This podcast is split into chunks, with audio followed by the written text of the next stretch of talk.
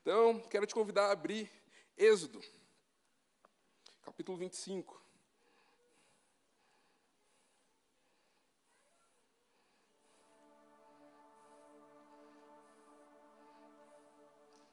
A gente vai ler do 23 ao 30.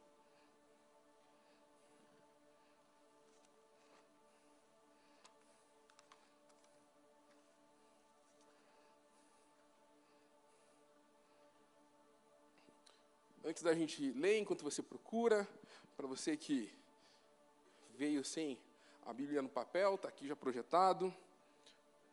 Mas eu quero recapitular um pouquinho ali que o Jefferson trouxe a respeito da nossa série de mensagens. A ideia é realmente nós entendemos que estamos trabalhando um tema e agora estamos indo a um caminho mais profundo do tema que nós escolhemos como diretriz. Entendemos que, como igreja, também somos uma família. E por isso eu quero te convidar novamente a você maratonar, são três mensagens ali. Nós falamos muito sobre a unidade, a comunhão, e como a unidade é diferente da uniformidade. Então, é uma série de mensagens muito ricas. Antes de eu preparar a mensagem, eu fui lá, visitei, e Deus falou tremendamente comigo. Faz sentido nós trabalharmos no começo do ano essa temática, porque a partir do tempo onde a maratona começa, fica difícil de nós fazermos certas manutenções. Não sei se você já viu alguma Olimpíada, mas enquanto está tendo a prova, o cara para ali, não, peraí, vamos discutir agora. Você está meio mal, está tá bem, vamos melhorar, vamos trocar. Enfim, agora é um tempo de nós afiarmos esse machado, é juntos nesse tempo para nós que nós possamos exercer durante o ano essa unidade, essa comunhão. O Senhor tem várias palavras sobre a nossa igreja, sobre a nossa geração, sobre um ano de expansão. E se, estamos, se nós vamos viver um tempo de expansão nas células, no nosso culto, nos discipulados, enfim, na EBD, se tudo que nós temos vai expandir, precisamos estar fortalecidos e fundamentados como família. A nossa igreja pode crescer e eu creio que vai crescer muito, muito. Mas mantendo os princípios e os fundamentos que Deus tem para nós, nós vamos avançar e vamos, além de avançar, é avançar do jeito certo. Por isso que nós vamos em família bem fundamentado. E nessa segunda temporada nós vamos dar uma ênfase maior para os relacionamentos. Então, serão mais três mensagens ministradas então, vocês entenderam? Aquela era a finalidade, e agora nós estamos indo para um caminho mais profundo dentro da temática. E o texto base diz assim: eu acabei de apagar o texto base aqui, peraí.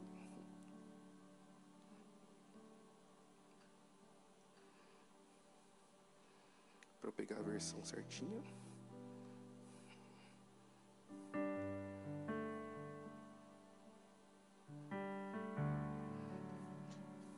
Diz assim: Faça uma mesa de madeira de acácia, com 90 centímetros de comprimento, 45 centímetros de largura e 70 centímetros de altura. Revista de ouro puro e faça uma moldura de ouro ao seu redor. Faça também ao seu redor uma borda com largura de quatro dedos e uma moldura de ouro para essa borda. Faça quatro argolas de ouro para a mesa e prenda-as nos quatro cantos dela, aonde estão os seus quatro pés. As argolas devem ser presas próximas da borda para que sustentem as varas usadas para carregar a mesa. Façam as varas de madeira de acácia, revestindo-as de ouro, como ela como ela se carregará à mesa. Faça de ouro puro os seus pratos e os recipientes para o incenso, as suas tigelas e bacias, nas quais se derramam as ofertas de bebida. Coloquem sobre a mesa os pães da presença. Repita assim: os pães da presença, para que estejam sempre diante de mim. Amém?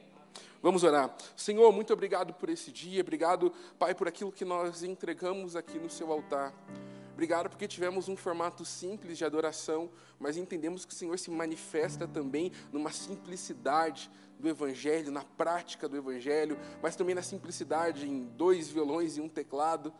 Mas o que importa é aquilo que nós entregamos e a maneira que nós entregamos ao Senhor. Pai, muito obrigado. Eu peço, move as águas paradas sobre a nossa vida e eu peço, Espírito Santo, coloca-nos a um nível mais profundo nessa noite, em nome de Jesus, como ministério, como Igreja Batista Alameda, nos leva a um tempo de profundidade, Pai. Nos fere nessa noite com a Sua palavra, com a Sua verdade, em nome de Jesus. Amém. Amém. O, o livro de Gênesis, no início da Bíblia, ele mostra a criação, mas também um dos enfoques do livro de Gênesis é mostrar a queda do homem e as suas consequências. Porém, o próximo livro, já o livro de Êxodo, ele apresenta a reconciliação do homem para com Deus. Então, o primeiro livro mostrando a queda, e o segundo, o desejo de Deus de se relacionar com o homem e para que houvesse essa reconciliação. Então, ali no livro de Êxodo você vai viver libertação, provisão de Deus, Deus se manifestando de maneira sobrenatural e algo para que a gente entenda o que Deus fez para que houvesse essa reconciliação ali no Antigo Testamento foi a construção de um tabernáculo. E eu não sei vocês, quando vem a palavra tabernáculo, algumas coisas me vêm à mente. O primeiro, a primeira coisa que me vem é a Arca da Aliança. Então, na minha mente é meio Indiana Jones, sabe? A Arca da Aliança é aquela referência que eu tenho. Mas também a segunda coisa que me vem à mente é que tinha que ficar amarrando corda no pé do sacerdote, que se tivesse em pecado, deu mole, caiu morto, puxa lá, deu ruim. É a segunda coisa que me vem.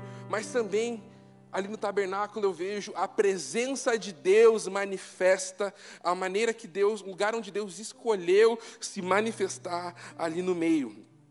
E em meio desse tabernáculo, Deus dá orientações detalhadas para Moisés daquilo que ele deveria fazer e como ele deveria fazer. Então, André, pode soltar a imagem rapidinho. Então, o texto que você leu, você ficou, primeiro, o que é a Cássia? O que é isso? A Cássia é uma pessoa? O que, que rola? Qual fita, o que, que ele está lendo, quatro dedos, disse aquilo. Então, a gente leu isso. Deus orientando a construção de uma mesa. E ali está os pães da presença de Deus. Obrigado, André, pode tirar. E é muito curioso, porque Deus pede para construir uma mesa. Não sei se você já parou para pensar. É a mesma coisa a gente planejar um novo templo aqui na Alameda e no canto aqui tiver uma mesa para 14 lugares e ninguém sentar. A gente tem uma igreja aqui em Curitiba, muito famosa, batista, que tem uma mesona no meio. E toda vez que eu ia lá novinho, eu ficava, para que, que serve essa mesa? Você já sabe qual igreja que é? É a. Não vou falar qual, mas entre muitas, ela é a primeira igreja e para mim sempre me chamou a atenção ter uma mesa ali, naquele lugar, e me chamou muita atenção quando eu estava lendo a construção desse tabernáculo e ter uma mesa presente. E sabe, a mesa ela é mensurada na Bíblia mais de 100 vezes, e o primeiro relato da palavra mesa é nesse texto. E o fato dele estar ali presente eu também percebo que ele não está ali por acaso. Não é uma história onde está dizendo assim: Moisés estava andando, assentou a mesa, levantou e seguiu a vida. Mas há todo um, de, um detalhe que Deus pede para Moisés, para que ele pudesse fazer na medida que o Senhor queria.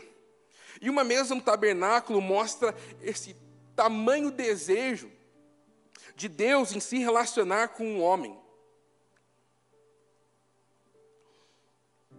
E essa mesa, além de mostrar o desejo de Deus se relacionar com o homem, Deus não via ali e sentava à mesa, mas também vai dizer que tinham certas coisas que estavam presentes nessa mesa, como por exemplo, o um incenso, onde está ligado a parte de adoração, mas também taças para vinho, aonde a gente pode é, entender que é uma clara referência à ceia do Senhor, mas também ali a, o vinho também é simbolizado também como o Espírito Santo. Então é cheio de referência. Para quem gosta de easter egg, sabe ficar procurando, tem muita coisa ali no Antigo Testamento, aonde o Novo Testamento ele é apontado.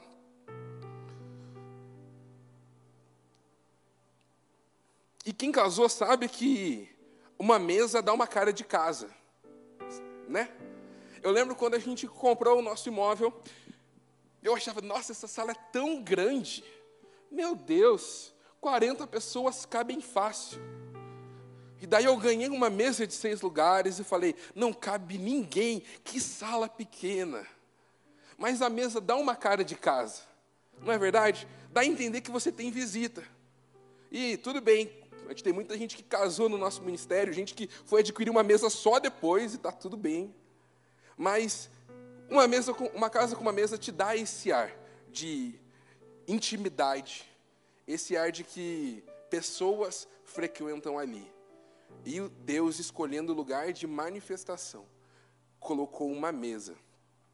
Mas essa mesa, não para ser rústica, ou Deus precisava de uma prateleira para os altares, incenso. Deus falou: Olha, eu quero fazer uma prateleira maneira e eu vou dar essa orientação aqui para Moisés. Deus, ele criou uma mesa com a finalidade de ser usada, mas além de ser usada, de ser frequentada. Mas dando continuidade ao texto, ele também fala sobre os pães da presença. Lá o 25:30, que diz assim: "Coloque sobre a mesa os pães da presença, para que estejam sempre diante de mim". E o que era isso? Agora eu vou expor um adolescente, eu não vou falar, ele está aqui presente, mas ano passado quando ele estava lendo, ele chegou assim, na nossa última série de mensagens, Tiago, o que é o pão da presença? E a gente estava falando muito sobre presença manifesta de Deus. Ele, cara, esse pão eu vou falar em línguas, esse pão eu vou ganhar um dom. O que, que vai acontecer se eu comer deste pão da presença de Deus? Eu vou ver anjo, o que, que vai acontecer?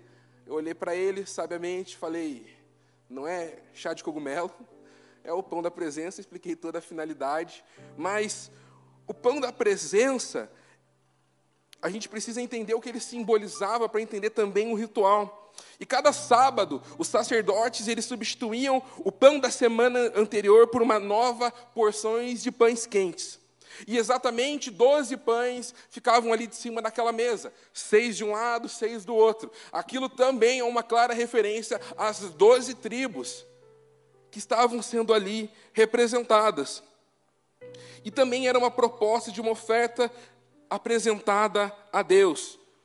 Lembra que eu falei que é cheio de referências? Mas também no Novo Testamento vai dizer que Jesus, ele é o pão vivo, o pão que desceu do céu, o manancial celestial, o, é, o maná celestial, ou seja, também é uma clara referência. O pão está ali, apontava a presença de Jesus ali no tabernáculo. E ter esses pães sobre a mesa também mostrava a provisão de Deus para com Israel, mostrando que era Deus quem dava todos os pães, e eles apresentavam uma parte ao Senhor, mostrando como o Senhor foi fiel em cuidar do povo. E tem um ato no Antigo Testamento que ele é muito forte, que lá em Êxodo, por exemplo, é, em Gênesis 18, 1, é, do 1 ao 9, você não precisa abrir, mas mostra Abraão tendo uma refeição ali com o Senhor.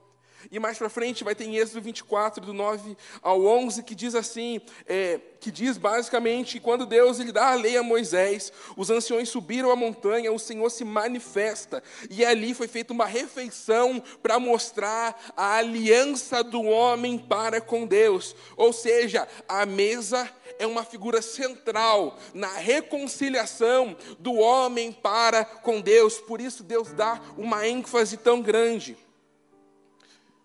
E é muito forte a gente entender que a mesa faz parte de um sinal de reconciliação. Provavelmente em algum momento da sua vida alguém pisou no teu calo, alguém sacaneou contigo, zoou, enfim. E você falou assim: olha, eu, eu acho que eu perdoei essa pessoa. Vamos fazer um, um teste? Essa pessoa que você disse que perdoou, você teria coragem de chamar na sua mesa para simbolizar a reconciliação? entre você e ela. Porque a mesa é lugar de intimidade. Fica mais difícil, né? Porque ela sai da nossa palavra e começa a entrar no campo das atitudes. E daí você pode chegar para mim e falar assim: Tiago, isso é coisa do Antigo Testamento. Deus criou lá, e perdeu a validade, perdeu a utilidade. E eu quero te mostrar que não. Lá em Lucas 22, 19, um texto muito conhecido, quando os pastores ministram a ceia do Senhor. Diz assim: Tomando o pão, deu graças e partiu, e deu aos seus discípulos, dizendo: isto é o meu corpo dado em favor de vocês. Façam isso em memória de mim. Da mesma forma, depois da ceia, tomou o cálice, dizendo: Este é o cálice da nova aliança, no meu sangue, derramado em favor de vocês. Mas eis, mas eis que a mão daquele que vai me trair está sobre a mim, sobre a mesa. O filho do homem vai como determinado, mas ai daquele que trai. E começaram a se perguntar entre si qual deles iria fazer aquilo. Surgiu também uma discussão entre eles acerca de qual deles era considerado maior. Jesus lhe disse: Os reis das nações dominam sobre, sobre elas, e os que exercem autoridade sobre elas são chamados de benfeitores. Mas vocês não serão assim. Pelo contrário, o maior entre vocês deverá ser como o mais jovem, e aquele que governa como o que serve. Pois quem é maior, o que está à mesa ou o que serve? Não é o que está à mesa, mas eu estou entre vocês como quem serve. E uma coisa que me chama muita atenção, pensa se hoje fosse teu último dia de vida, o que, que você faria? Rapidinho aí, dá uma viajada. Se fosse seu último dia, você gravaria vídeos você falaria, postaria lá no seu Instagram, meu Deus, eu não me vergonho do Evangelho, sei lá. Ou você comeria tudo aquilo que você teve vontade na vida, vai tacar o louco no iFood, vai chegar tudo de uma vez, você vai comer, experimentar tudo. Mas o que me chama a atenção é que nos últimos dias de Jesus, ele chama os discípulos para onde? Para uma mesa.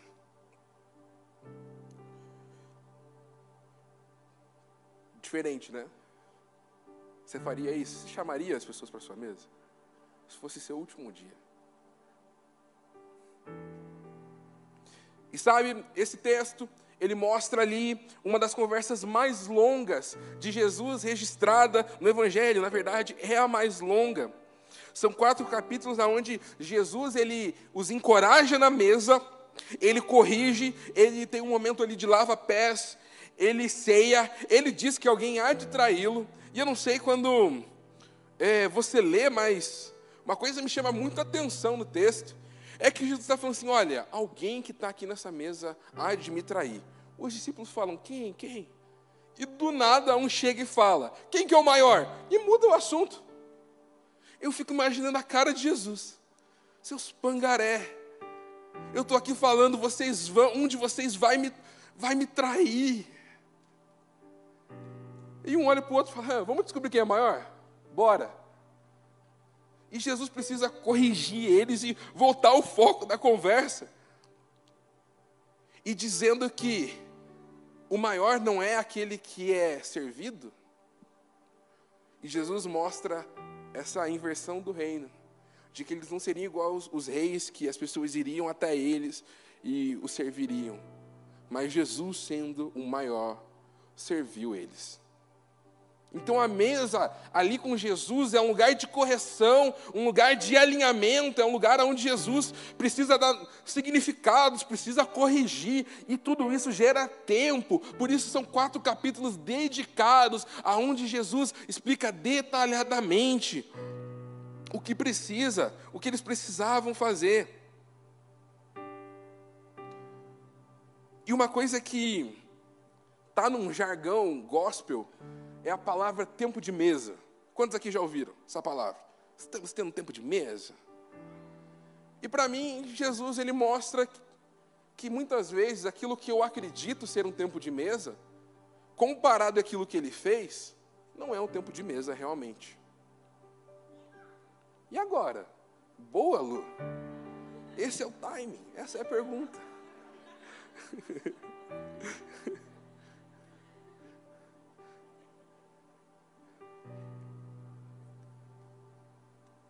E o que seria estar esse tempo de mesa? E as características desse tempo, por isso que a gente leu lá no Antigo Testamento, porque o livro de Êxodo nos mostra a finalidade, mas no Novo Testamento nós mostramos Jesus sendo o maior exemplo, exercendo este tempo de mesa e nos autorizando para aqueles que são seus discípulos a irem e fazer os mesmos.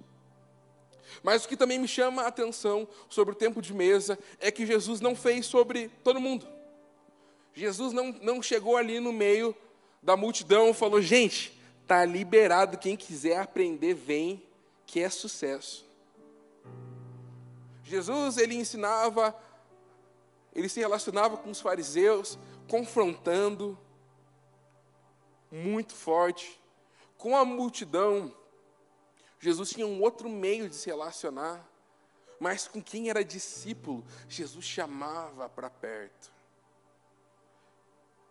E se eu e você temos esse chamado para sermos discípulos de Jesus, precisamos estar perto de Jesus, para que nós possamos aprender aquilo que Ele tem, para que possamos, quando lemos a Escritura, imitá-lo e fazer igual. Mas Jesus não espera isso da multidão, Jesus não espera isso dos fariseus, Jesus espera que isso seja feito através dos seus discípulos.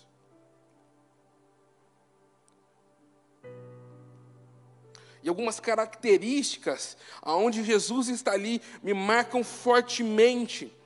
A primeira é que a mesa ela era um lugar também de perdão.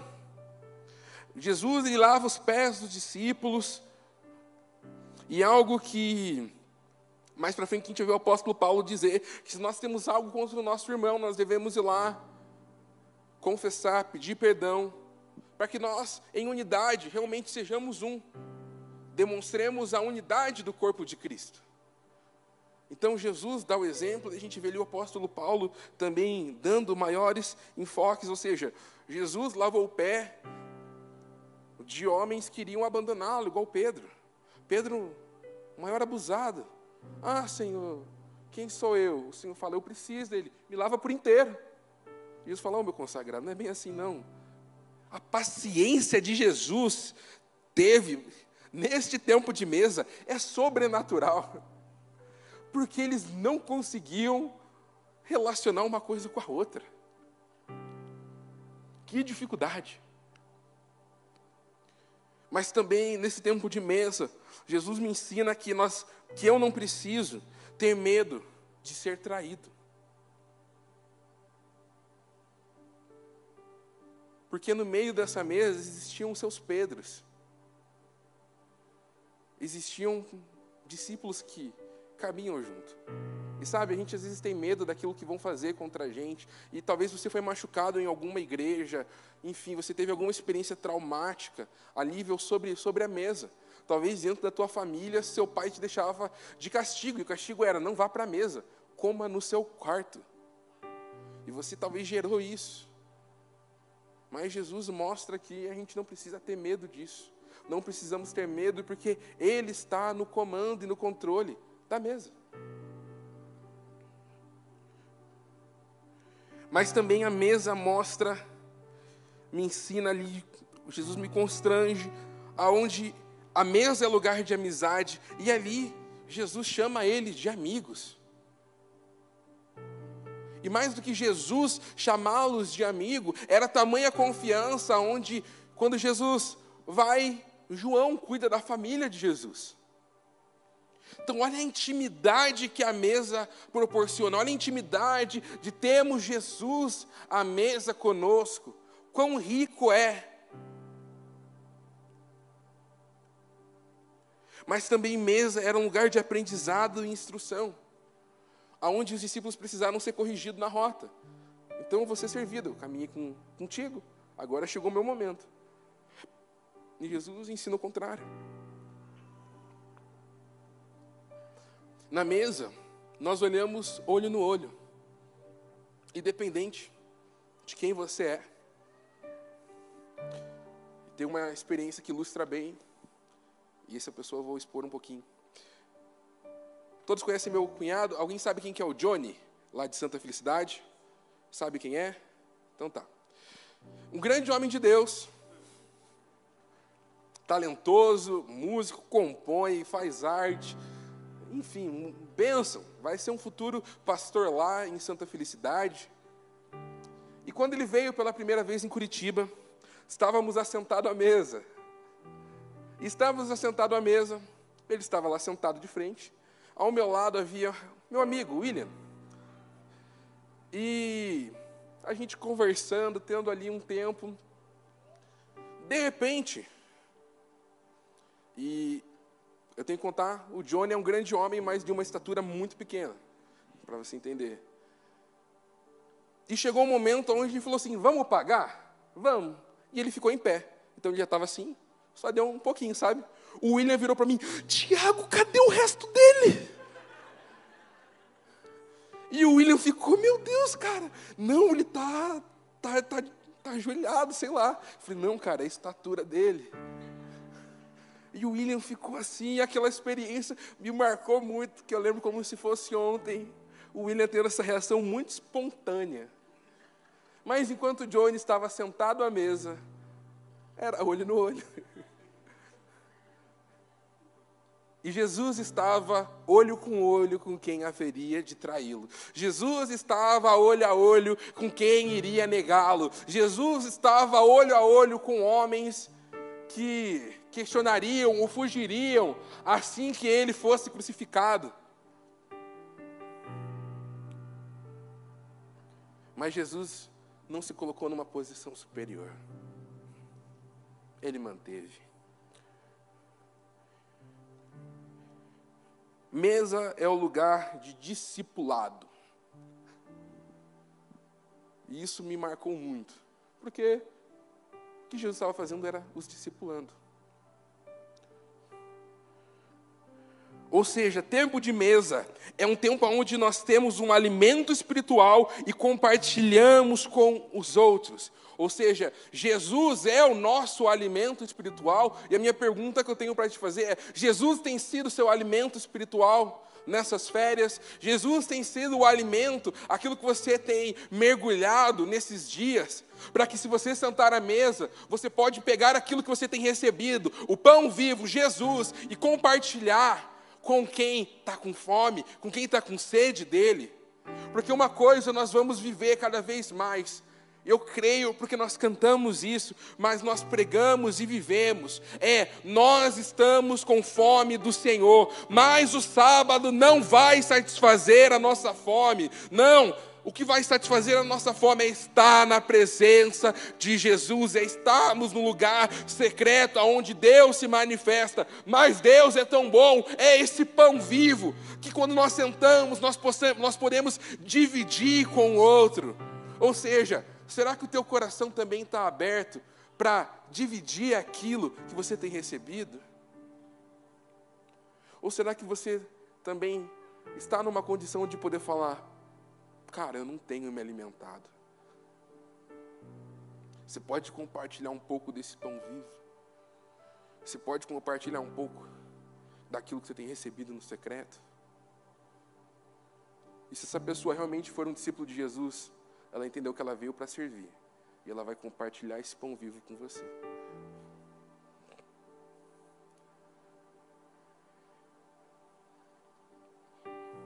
Jesus mostra que para que crie-se realmente uma cultura de mesa no nosso meio, esse tempo de mesa seja, seja válido, é necessário maturidade, é necessário pessoas com desejo de aprender também. É necessário pessoas cheias do Espírito Santo, mas também pessoas com fome e dispostas a ouvir as instruções de Jesus. E agora eu quero Perguntar, será que teu, seus relacionamentos ele tem agradado a Deus? As suas conversas, Jesus tem sido glorificado na sua mesa? Qual foi a última vez que você sentou a uma mesa aonde Jesus foi o pão vivo, o centro da conversa do início ao fim? Não foi aquela aquele rolê assim que você precisa começar um assunto, começar outro assunto e depois chegou em Jesus. Qual foi a última vez que Jesus foi o centro, do início ao fim? Você tem convidado Jesus a estar presente antes da sua fala, antes disso?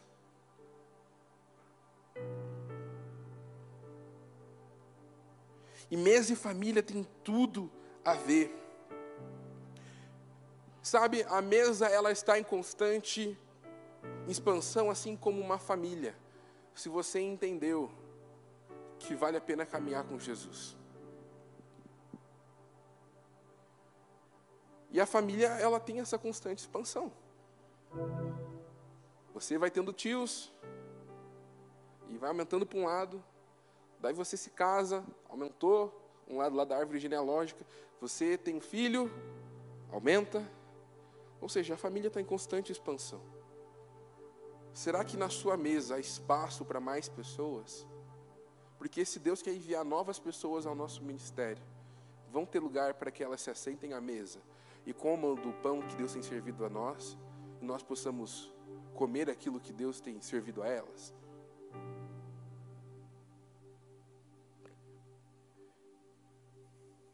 Ser expansão em família vale a pena. E isso tem queimado no meu coração. Porque, já viu essa expressão? Família você meio que não escolhe. Daí teu tio resolve casar com uma mulher que você nunca viu na vida, a mulher mó diferente. Você não tem, assim, o tio não faça isso. Fala, sai daí. Mas é essa diferença que mostra a graça do Senhor no nosso meio. A gente pode não escolher a expansão, a maneira da expansão que Deus quer enviar para nós. Mas se nós somos família, a gente tem algo em comum. E se você está aqui, talvez você se vê numa condição de vida muito diferente, talvez, de outra pessoa. Por exemplo, o Edgar tem uma sorveteria, eu não tenho. Eu vou ficar, meu Deus, eu não tenho uma sorveteria, nunca vou poder conversar com o Edgar. Não precisa disso. Mas é essa graça que torna a família tão especial. É que você dá risada da sua família. E cara, minha família é muito maluca, de verdade. Tem uns primos que faz uns bagulho meio ilegal, tá lá pagando na justiça. Mas tem outro que faz isso. E eu fico vendo como no final das contas há algo em comum no nosso, no nosso meio. E se você também não tem uma família, agora quero dizer para os adolescentes. E uma das coisas que eu escuto muito dos pais é: meu filho não almoça comigo na mesa. Eu quero te dar uma orientação e uma direção. Nunca mais almoce adolescente no seu quarto. Nunca mais. Vá à mesa conversar com seus pais. Mas é muito estranho, não tem assunto. Vá à mesa com seus pais. Eu garanto, se vocês estiverem recebendo do pão vivo que é Jesus, sempre haverá assunto na mesa de vocês, sempre haverá assunto na casa de vocês. Quando a gente se encontrar, eu sempre vou fazer essa pergunta: está almoçando com seus pais? Está jantando? E eu entendo as situações. O pai trabalha, mas a intencionalidade parte de nós. E sabe, chamar as pessoas para sentar à mesa, há também uma intencionalidade. Primeiro, de quem quer se sentar à mesa. Os discípulos iam seguindo Jesus. E se você deseja se sentar em alguma mesa, você precisa ser intencional. Em falar, no mínimo, posso frequentar a tua mesa, ou você chama na tua casa.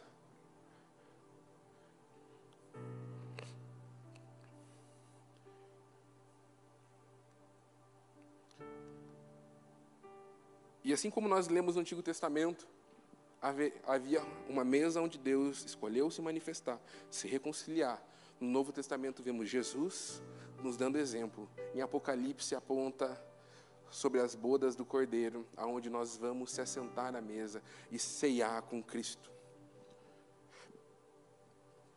Ou seja, esse tempo de mesa Você pode ter muitas dúvidas. Que, que eu vou fazer no céu? Mas eu quero te dar uma dica boa. Você vai comer. Porque haverá uma ceia, haverá um banquete. E se você não se assentar aqui à mesa, você vai ser pego de surpresa no céu?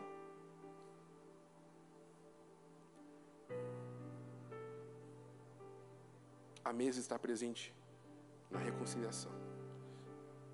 E ela se concluirá em Apocalipse, na, na palavra, mas se concluirá com a vinda de Jesus.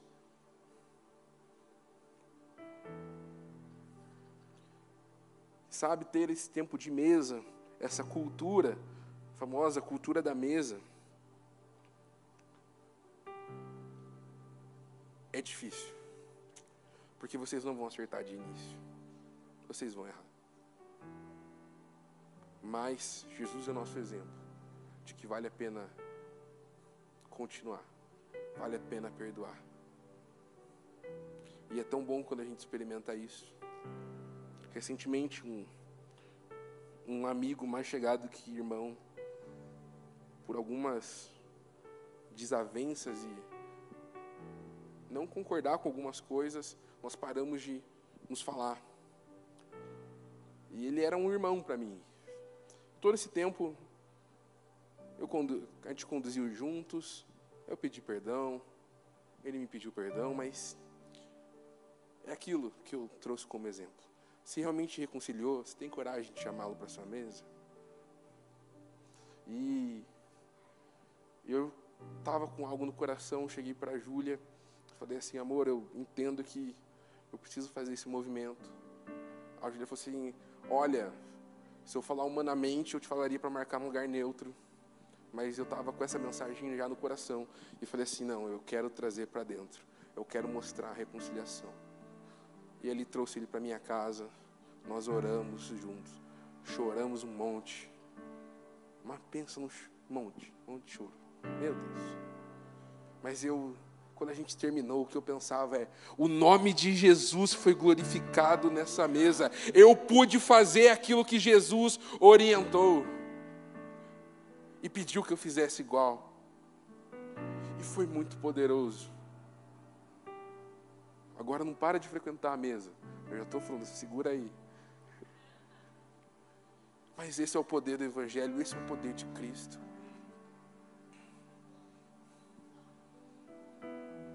E mesa, para finalizar. Mesa é um lugar para quem tem fome de Deus. Mesa é um lugar para quem tem fome, mas você sentar numa mesa e comer sozinho não tem graça. Perde um pouco do significado, sabe? No começo do casamento, eu uso óculos, né? E normalmente tem os hábitos de vez em quando assistir uma série enquanto você come. E eu sentava na mesa e a Júlia ia para o sofá. E a gente conversou um pouco sobre esse tempo de mesa, como era precioso os dois estarem presentes. Hoje, os dois comem na mesa. E é uma alegria. Mas é maneiro também quando você está em galera sabe, está batendo aquela fome, o iFood fala, olha, vai dar 30 minutos a entrega, deu 50. As pessoas perdem ali a humanidade. Aquilo que Jesus ensina, começam as perguntas que na nossa cabeça vai mudar. O entregador de pizza ele vai vir mais rápido porque você perguntou. É, tá demorando muito, né? Se vocês não querem me ver bravo, não façam isso perto de mim, porque eu vou te zoar. De verdade. Eu para mim, é, é, só eu entendo como uma murmuração, sabe? Tipo assim, legal, não ajudou em nada, a minha fome ainda está aqui. Mas sabe quando daí você escuta aquela buzina, bip, bip, e daí a pizza chegou, bora! O pessoal vai, se arruma na mesa de uma maneira miraculosa, todo mundo ali certinho, bonitinho. Um começa a servir o refrigerante, o outro distribui os pratos. Há uma unidade quando a gente está com fome, que, meu Deus, é sobrenatural. O Espírito Santo toma conta do ambiente. E de repente chega a pessoa com aquelas pizzas. E alguém faz aquela oração bem rápida, porque a fome é grande. Se você já me vira orar por alimento, sensacional. Dá para gravar em três segundos. E sempre dá o play. Mas ali vocês comem juntos. Como família Holy, a primeira parte da mensagem da série é: vamos buscar a Deus em unidade. Vamos buscar o pão vivo para que nós possamos compartilhar com um com os outros. Amém? Quero te convidar a ficar de pé. Enquanto a banda se prepara, tem algumas coisas da mensagem que eu quero voltar. Quero que você preste muita atenção. E a primeira dela é a respeito sobre se você tem sido realmente um, um agente de bênção e transforma, de transformação na sua mesa. Você tem compartilhado do pão vivo? Essa é a primeira pergunta que eu quero te fazer. Você tem glorificado a Jesus na mesa que você senta? Você tem chamado Ele para fazer parte da refeição? E ser ali o elemento central, assim como era no tabernáculo? Os pães da presença ficaram ali, ficavam ali, expostos.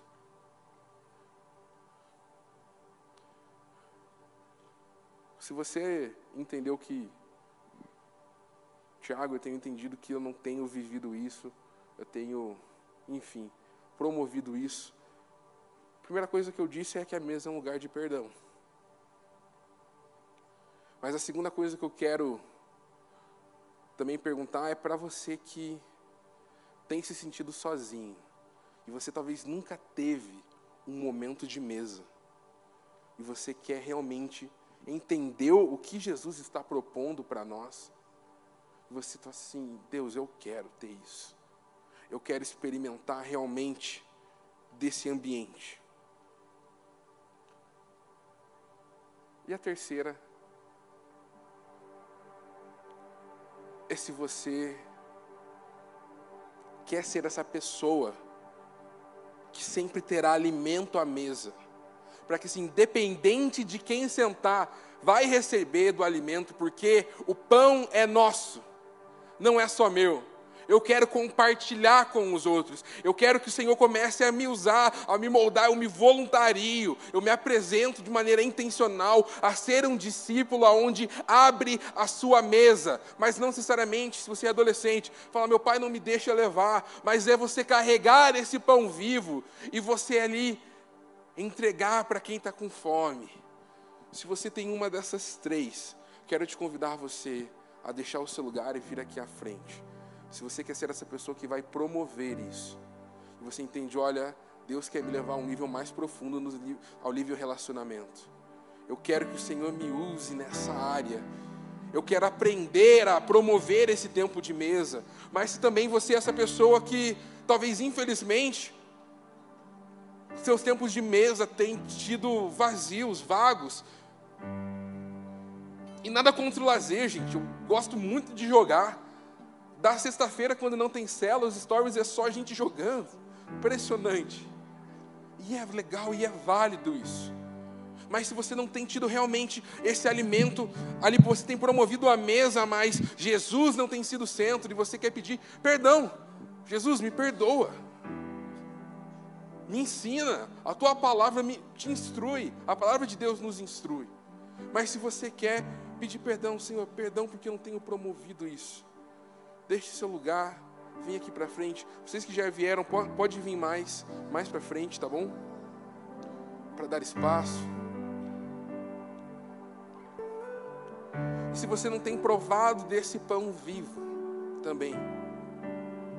Você estava nas férias e, tia, eu não orei, eu não tive um relacionamento com o Senhor. Muito inconstante, as circunstâncias falaram maior. Deixe seu lugar e vem aqui à frente. Se você também foi ferido, se você foi ferido, e você tem dificuldade de se relacionar, talvez você está assim, cara, te, eu tentei, eu já fui a pessoa que até promoveu a abertura da mesa, Mas você quer, eu entendo que Jesus me chama para isso. Você quer se reconciliar, enfim, deixe seu lugar e vem aqui.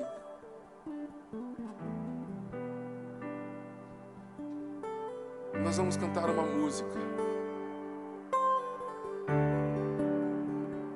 E eu creio que quando nós estivermos cantando essa música, aqueles que falaram: Senhor, eis-me aqui, eu quero ser aquele que vai promover a mesa, aquele que vai entregar o pão vivo para quem tiver fome.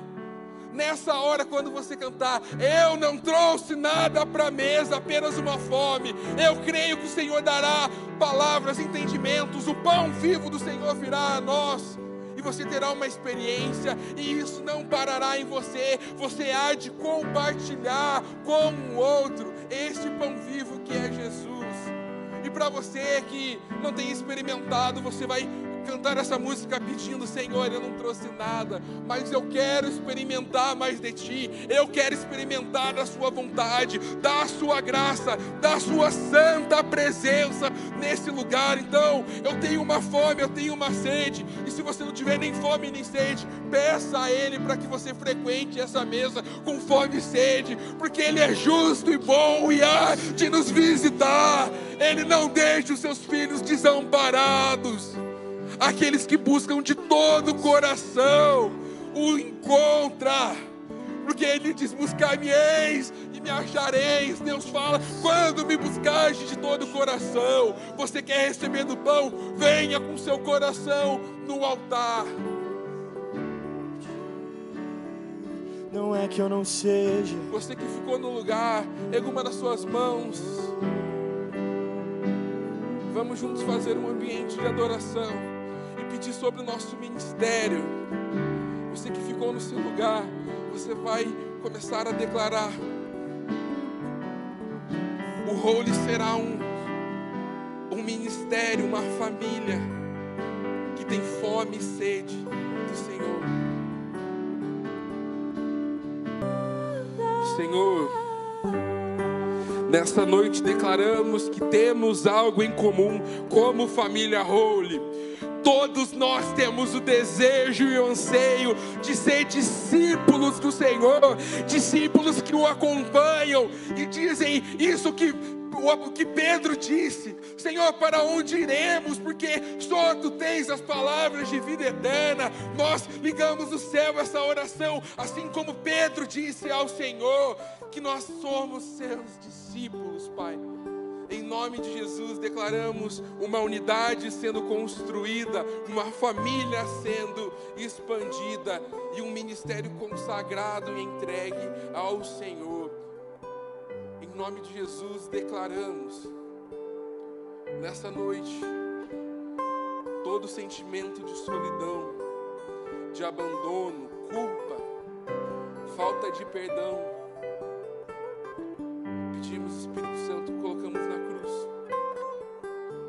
Todas as feridas colocamos aos seus pés.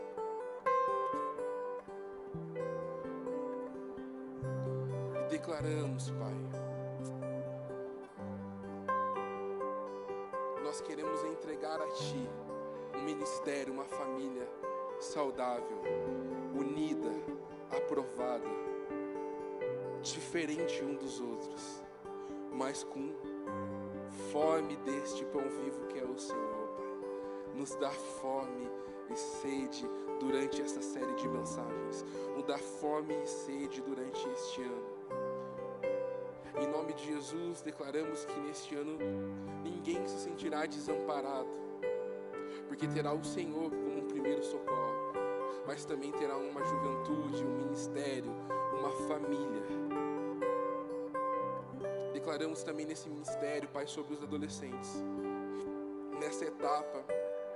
Eles já experimentarão desse tempo de mesa, dentro das suas casas, mas também no ministério. Declaramos que nesse ministério serão encontrados amigos mais chegados que irmãos. Faz a tua vontade, Pai, nessa igreja, nesse ministério e nesta família, Pai em nome de Jesus. Amém. Você pode voltar para o seu lugar.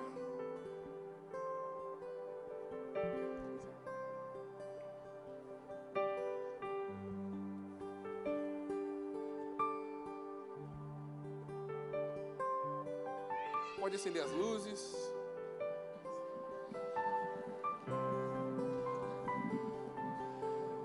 Amém. Então o desafio já foi feito, reiterado pelo Tiago, agora eu vou a trinca para você sair daqui indesculpável. Procure uma mesa. Preferência uma mesa com banquete.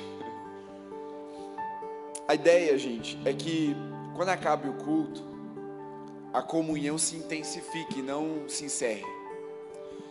Biblicamente falando, o culto é comunhão mas a nossa intenção é aprofundar relacionamentos. É importante que você venha experimentar a comunhão dos santos aqui em culto, mas é importante que você estenda essa comunhão para o pós-culto. Então, assim, se você não se acha muito crente, porque às vezes o pastor termina o culto, fala que você tem que fazer um jejum de 10 dias, você tem que orar 28 horas por dia, você tem que ler a Bíblia inteira em dois meses, e você não consegue, cara, no mínimo para a mesa de uma pizza você vai conseguir, vai fazer isso em nome de Jesus e vai entender o valor disso. Amém? Amém, gente? Vocês vão, vão. Eu vou ser bem sincero aqui, quer dizer, quero que vocês sejam bem sinceros.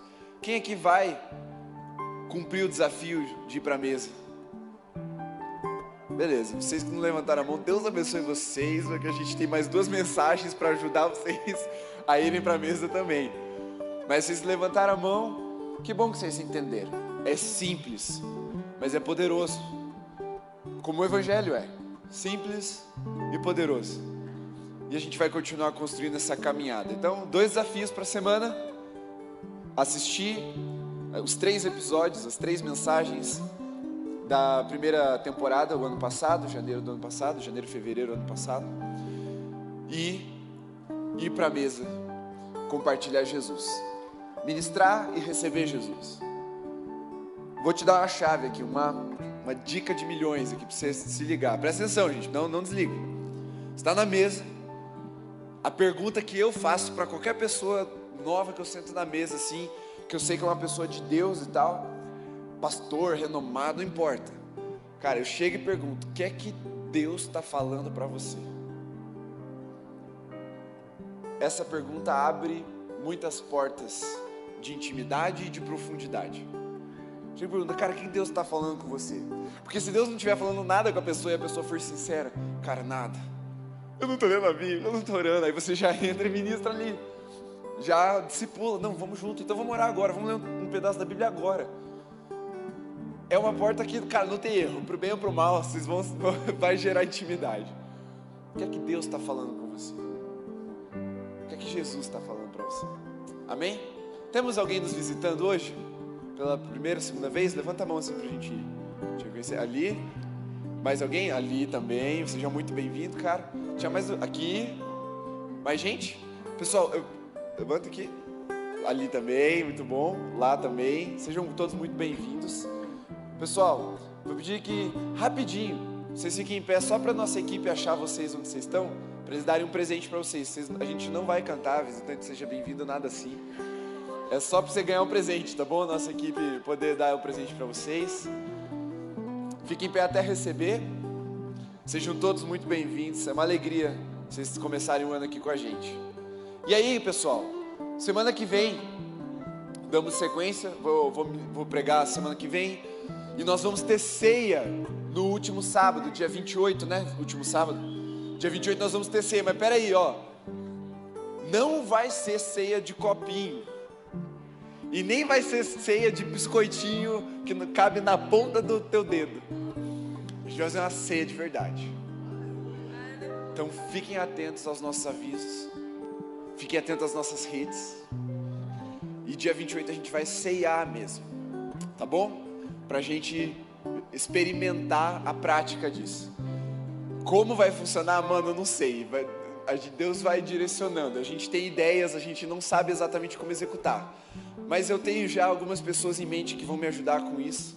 Luiz, você está convocado para me ajudar com isso.